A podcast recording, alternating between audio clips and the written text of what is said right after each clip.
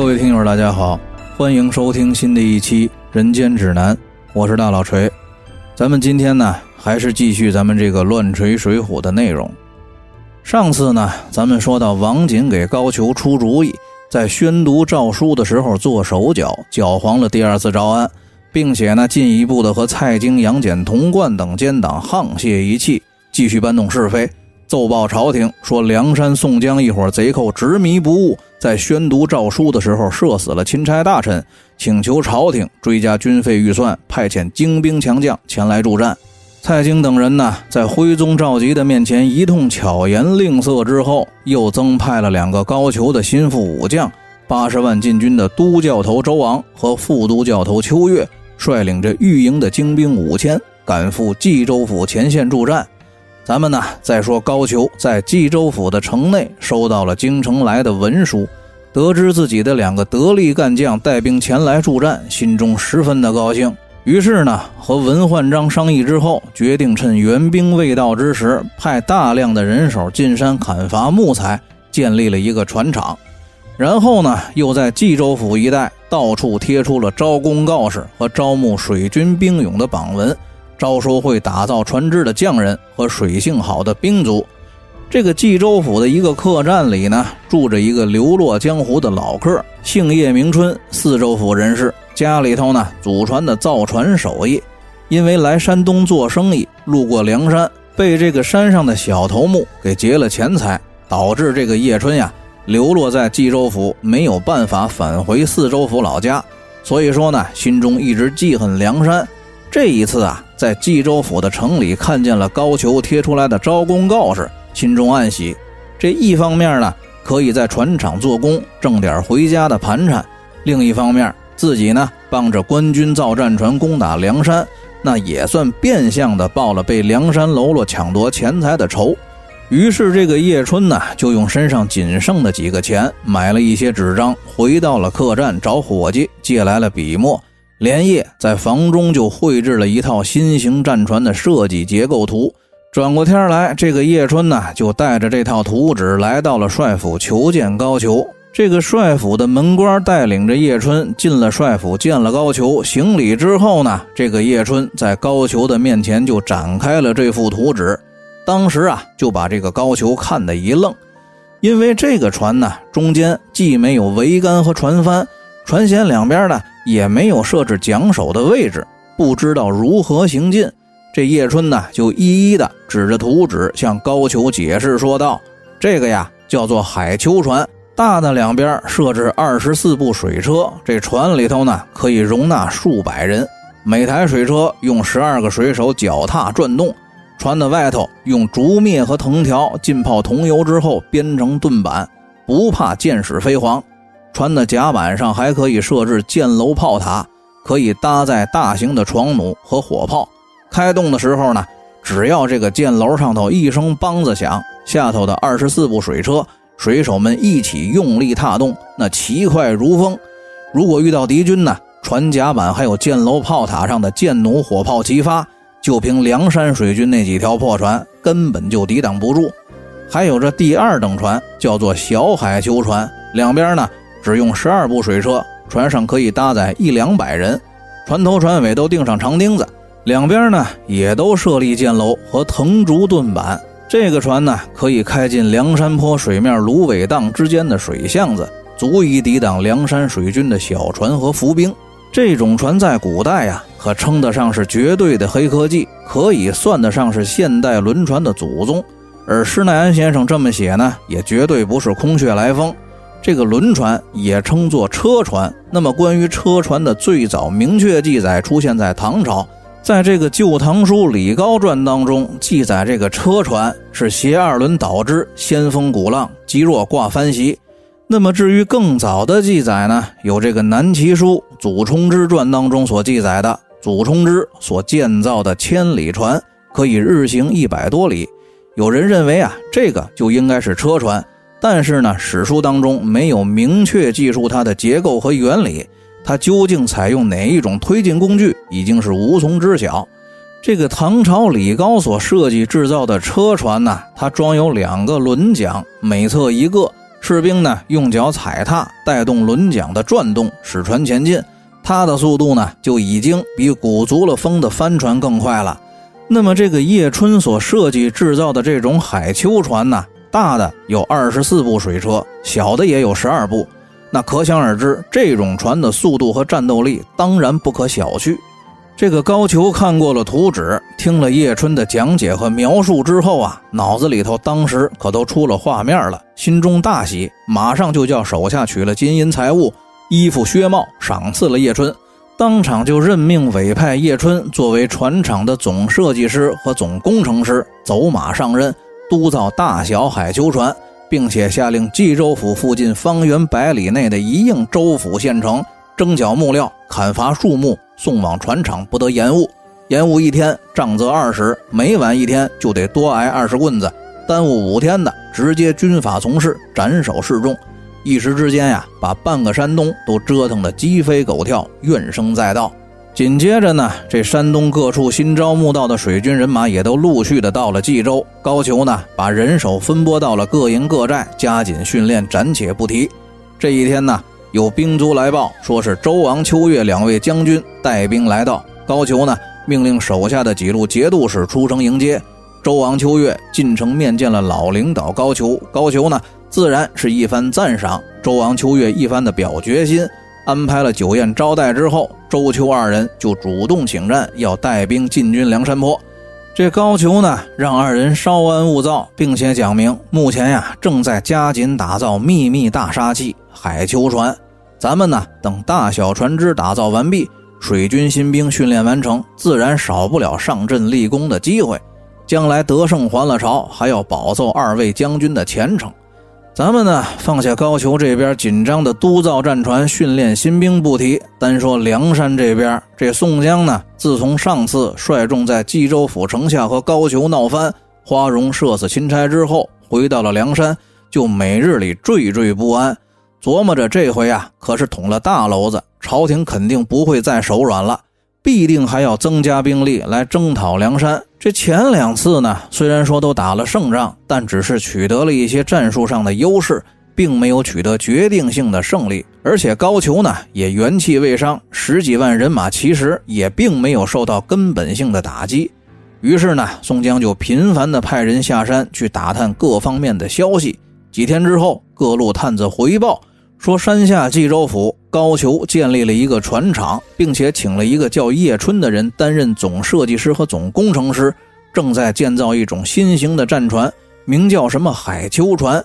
东京汴梁方面呢，也增派了几千精锐的马步军兵，带兵的是现任八十万禁军都教头周王和副都教头秋月。这宋江听了呢，越发的担忧，于是便问计于吴用。吴用啊。还是风轻云淡的微微一笑，说道：“公明哥哥不必担心，你管他什么海丘船、海王八船，甭管什么船，就算是真的厉害，那不是也得下了水才厉害吗？咱们在旱路上打仗，自然不含糊他们。水里头呢，有本领的兄弟，虽然说没有陆战的兄弟多，但是很精。这个事儿啊，到时候咱们派几个水军头领兄弟就解决了。再说了，他这什么海丘船？”这么大这么多，也不是三天五日就能完事儿的活儿。咱们呢，先派几个精明强干、手脚麻利的兄弟下山，到船厂先给他们找点麻烦再说。两个人商议之后呢，就定下了让张青和孙新假扮运送木材原料的民夫潜入船厂，然后呢，又让顾大嫂和孙二娘扮作送饭的妇人，混在船厂送饭的家属中间，也潜入进去，再派段景柱和石谦协助。最后呢，让梅雨见张青带着一队轻装骑兵在船厂附近伺机而动，发现船厂有什么变故，可以随时的接应。众人领命，化妆的化妆，整队的整队。随后呢，就各自下山去执行自己的任务去了。话说这个高俅呢，在冀州府督造海丘战船，连大带小一共要造数百条。这冀州府东路一带全是船厂。民夫、官军还有造船的工人是不计其数。石谦还有段景柱呢，先行混进了船厂。一见这个船厂里的景象呢，石谦心中基本上就明白后边该怎么办了。于是呢，跟段景柱说道：“哎，我说老段，我觉着这个老张和老孙他们俩人带着各自的婆娘来这儿，无非呢也就是放把火。咱们哥俩留在这儿也不显咱俩牛逼。放火这活呢，他们四个足以应付。咱俩呢，不如去冀州府东门附近埋伏着，等今儿晚上看见这边船厂里一着火，这冀州府城里头肯定出兵救援。到时候呢，咱们哥俩趁乱混进城里。我呢上城门楼子放火，你就去城西草料场里头放火，叫他们两边无法救应。段景柱呢点头应允，两个人约好了会合的时间和地点之后，就分头各自去准备引火需要的材料去了。咱们再说张青、孙新各自换了一套破旧的衣服，下得山来到了冀州府东。这里呢，来来往往全都是运送原木的车辆人马。两个人在一个路边的茶摊等了一会儿之后，发现一波运送木料的民夫足有两三百人，于是呢，就站起身来，把头上的斗笠压了压，就夹杂在民夫的队伍中，混进了船厂。两个人进了船厂之后，见乱糟糟的，到处不是木料堆，就是没完工的船。这干活的人呢，也都是往来穿梭不止。于是就找到了一个隐蔽的地方，先行藏身。当天傍晚，四个人两对夫妻会合了之后，商定当晚分头在大路两边的两处船厂里同时放火。时至当夜二更时分，孙鑫和张青在大路左边的船厂里放起了火来。这顾大嫂和孙二娘在右边的船厂里行动。这造船的船厂里头啊，最离不开的两样东西就是木料和桐油。所以说，只要有机会放火，那是最容易的事儿。没多的一会儿功夫，两边船厂里头就接连的起了大火。这个高俅呢，在冀州城里收到了兵卒的禀报，马上登上城头查看了情况。派周王和秋月两个人带队前去船厂救火。两个人走了时间不长，这冀州的东门城楼子也燃起了大火。高俅呢，只得穿戴整齐，亲自带人上东门城楼子救火警戒。这个高俅带着人刚回到东门，又有军卒来报说城西的草料场也着了火。高俅呢，就急忙命令手下到船厂给周王和秋月报信让他们俩分兵回草料场救援。这个周秋二将得到了消息之后呢，又带队分兵赶回城西草料场。正行走之间呢，忽听一阵炮响，路两边啊冲出来一队轻装的骑兵，大概其有五百多人。没遇见张青带队。这个秋月呢是刚到冀州前线，不知道张青的厉害，拍马舞刀直取张青。打了没几个回合，二马错蹬之际，张青呢枪交左手。伸右手就从身边的锦袋里头摸出来一粒石子儿，扣在了手心这个秋月回过马来，举着刀啊，还要跟张青交手，就被这个张青扬手一石子儿打了个满脸花，翻身栽落于马下。幸亏周王及时挡住了张青，身边几个将佐校尉上前救回了秋月。张青呢和周王打了几个回合之后，正要故技重施，没想到这个周王啊不上当。一见张青拨马，根本就不追。张青呢，只好杀回来，继续和周王交手，打算寻找机会给周王也来一下子。这两个人正在交战之间呢，这冀州府城门大开，王焕、杨温、徐经、李从吉四路节度使各自带领一路人马杀出了城来救援周王。张青见状呢，只得带队撤离。这四路官兵出城接应到了周王秋月之后，都怕中了梁山的伏兵，所以说呢，也不敢轻易的追赶，只顾一面忙着救船厂、城楼还有草料场的火，一边护着受伤的秋月回了城。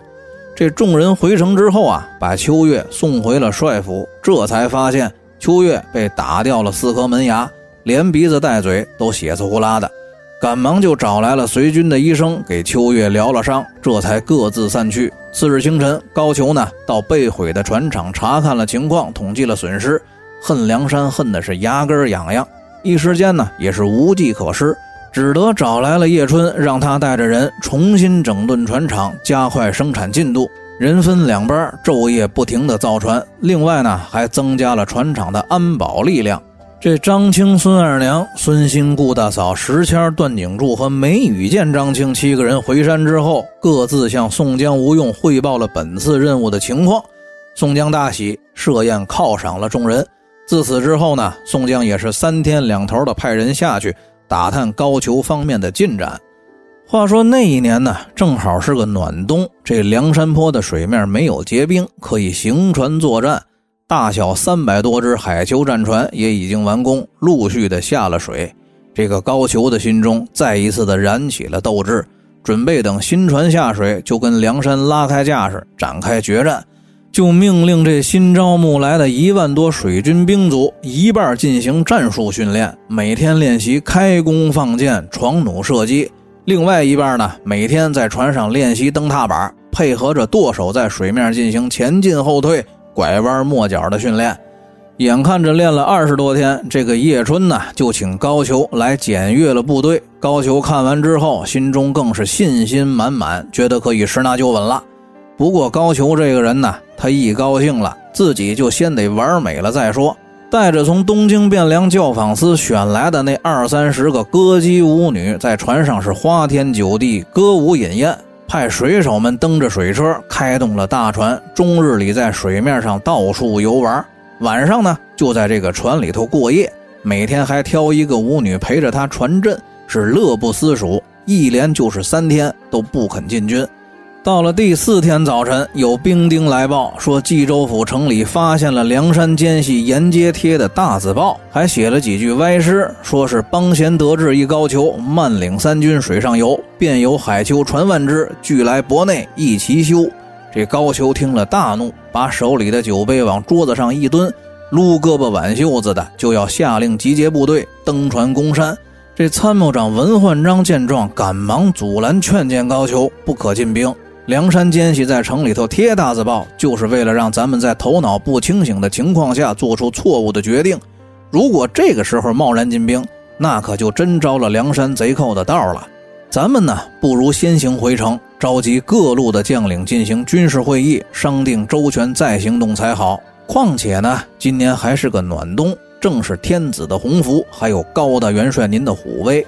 这高俅闻言呢，觉得文焕章说的也有道理，随后就下了船，回到了冀州府，召集了几路节度使和周王秋月两位将军，由参谋长文焕章主持会议，商定了具体的作战计划。汉路调周王王焕统领大军随行策应，调向元镇、张开总领军马一万到梁山坡山前的那条大路上守住梁山陆军人马的出路。这个梁山坡呢？自古以来，四面八方烟波浩渺，可都是水面。近年来呢，由于梁山人马日渐增多，靠船只运送部队已经很不方便。于是呢，宋江就在山前找了一片水浅的地域，命令三军填土筑坝，修了一条大路，方便梁山的陆军人马进出。高太尉呢，叫调马军先进，截住这条路口。最后呢，这个高俅不顾总参谋长文焕章的劝阻和建议，坚持提出让文焕章、秋月、徐经、梅展、王文德、杨温、李从吉、王锦、叶春随行牙将、校尉人等都跟着自己上船行进。文焕章呢，一见高俅执意如此，于是再也不敢开口，只得跟着高俅上了旗舰。高俅又下令调了三十只大海修船。归秋月、徐经、梅展三名先锋管带，又调了五十只小海囚船开路，命令杨温和长史王锦、总攻叶春指挥。这当先一条船的船头上还立着两面大红的绣旗，上书十四个金光闪闪的大字：“搅海翻江冲巨浪，安邦定国灭红妖。”这中军旗舰上呢，是高俅和文焕章坐镇指挥，高俅依旧。还是带着那些个他从东京汴梁教坊司选来的歌姬舞女，一边行进一边饮酒作乐。这个文焕章看在眼里，气在心中，但是呢，碍于高俅的权势，也不敢多说什么。这三百多条大小海丘战船，搭载着一万多踌躇满志、不知道死的官军水手兵卒，一路是吹号擂鼓、摇旗呐喊、高歌猛进。大船走得快，也不顾小船行进的速度。走着走着，就前后又脱了节，战斗队形全都乱了。这官军的船队呢，渐渐的行进到了梁山坡的水面深处。忽然之间，见前方的水面上来了三条小船，后头也跟着十来条小船。这每条船上呢，还有十几个梁山的水军喽啰。当先三条船的船头上坐着三个头领，从船头的刃旗上看，分别是阮小二、阮小五和阮小七。秋月、美展还有徐经三个先锋见了，也不管对方有没有进入射程，急忙就下令船上的军卒放箭开炮的一阵忙活。三阮兄弟呢，也是丝毫的不慌乱，眼见进入了官兵的射程，这才翻身跳入水中逃走。官军的船只离近了，才发现这梁山小船上的喽啰兵啊，都是纸糊的假人，只得气急败坏的拿假人撒了一通气，夺了三条空船拉在船尾，走了又不到三里水路，又有三条快船向官军的船队冲过来，这船上的人呢？都拿颜料涂了脸，而且披头散发，分别是孟康还有童家兄弟。秋月见状呢，又下令装填开炮。孟康还有童家兄弟还是照方抓药，翻身下水。于是呢，这先锋船后头又多了三条空船，是继续行进。就这么又行驶了三里地左右，先锋船迎面又来了三条中型的梁山战船，每条船上二十多个小喽啰。虽然说现在是暮冬的天气。但是呢，这帮喽啰兵个个是赤膊短裤，腰里头还别着铜锤铁凿。当先三个头领分别是李俊、张衡和张顺，同样也是上身赤裸，下穿短裤，手持铜锤铁凿。三个人见了官船到来，大喊一声：“多谢高太尉送船！”不等官军放箭，就一个呼声，带领着几十个水军喽啰跳下了水。这先锋船上的秋月等人呢？远远的看见对面梁山水军喽啰兵，好像都拿着什么没见过的兵器，有点像凿木头的凿子，心里头呢不禁担心。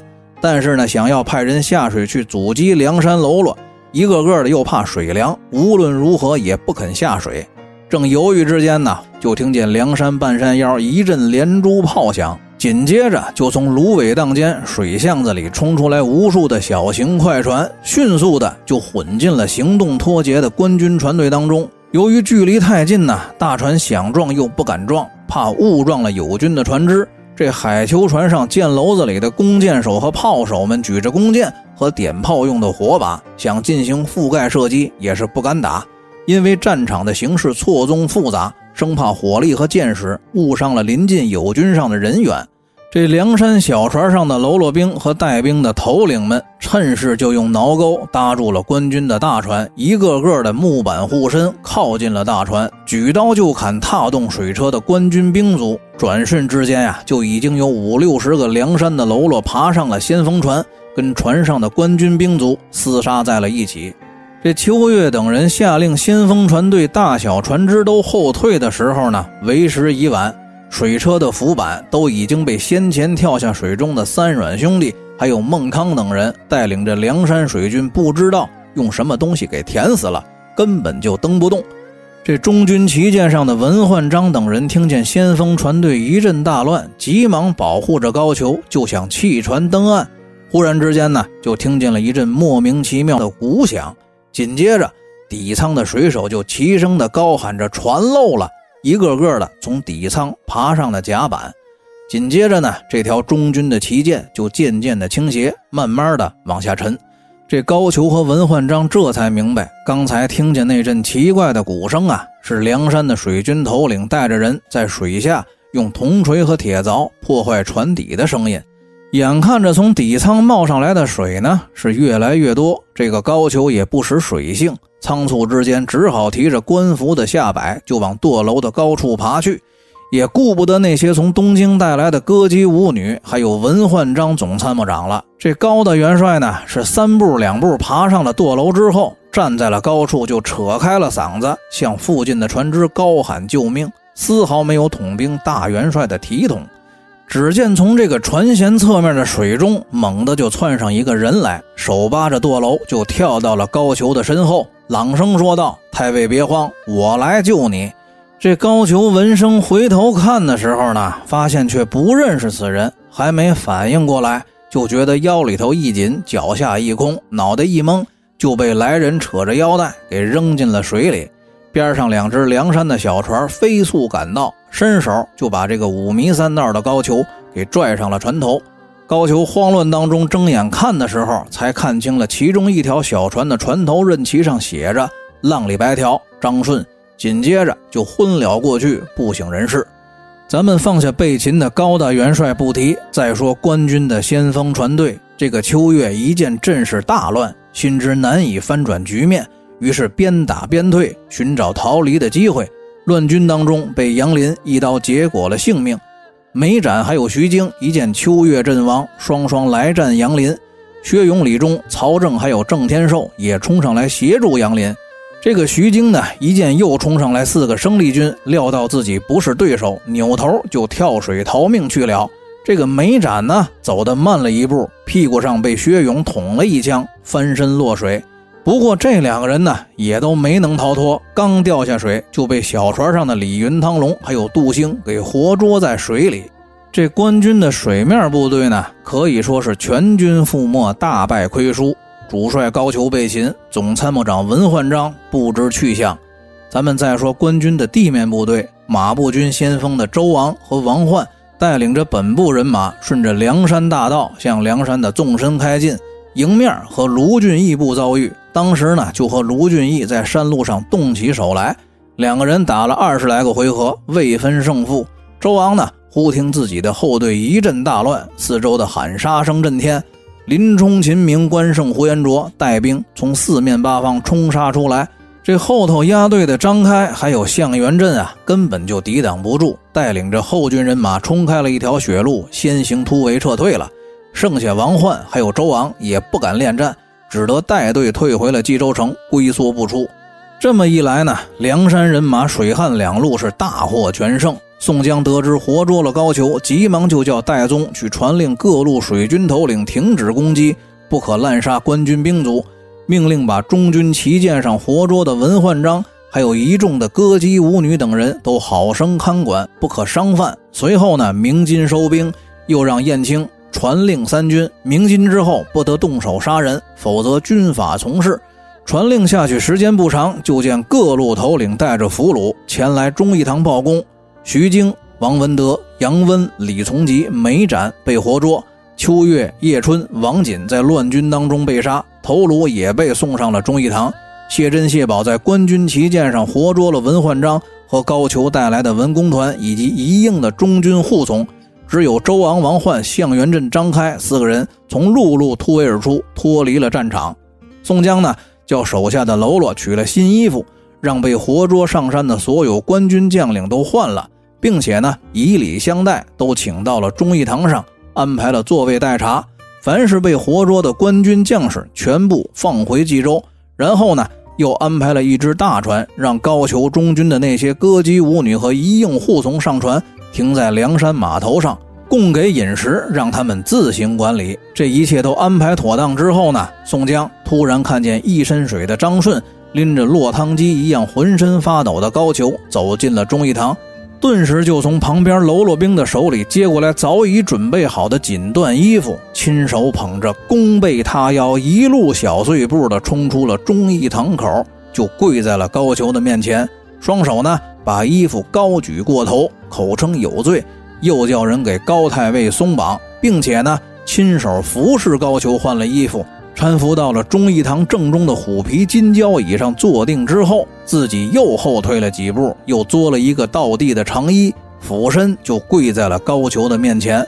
那么，至于宋江到底会如何低三下四地央求高太尉帮自己在徽宗天子面前说情谋求招安，又将如何面对梁山上那些与高俅有夙愿旧仇的头领呢？咱们下期再说。大家再见。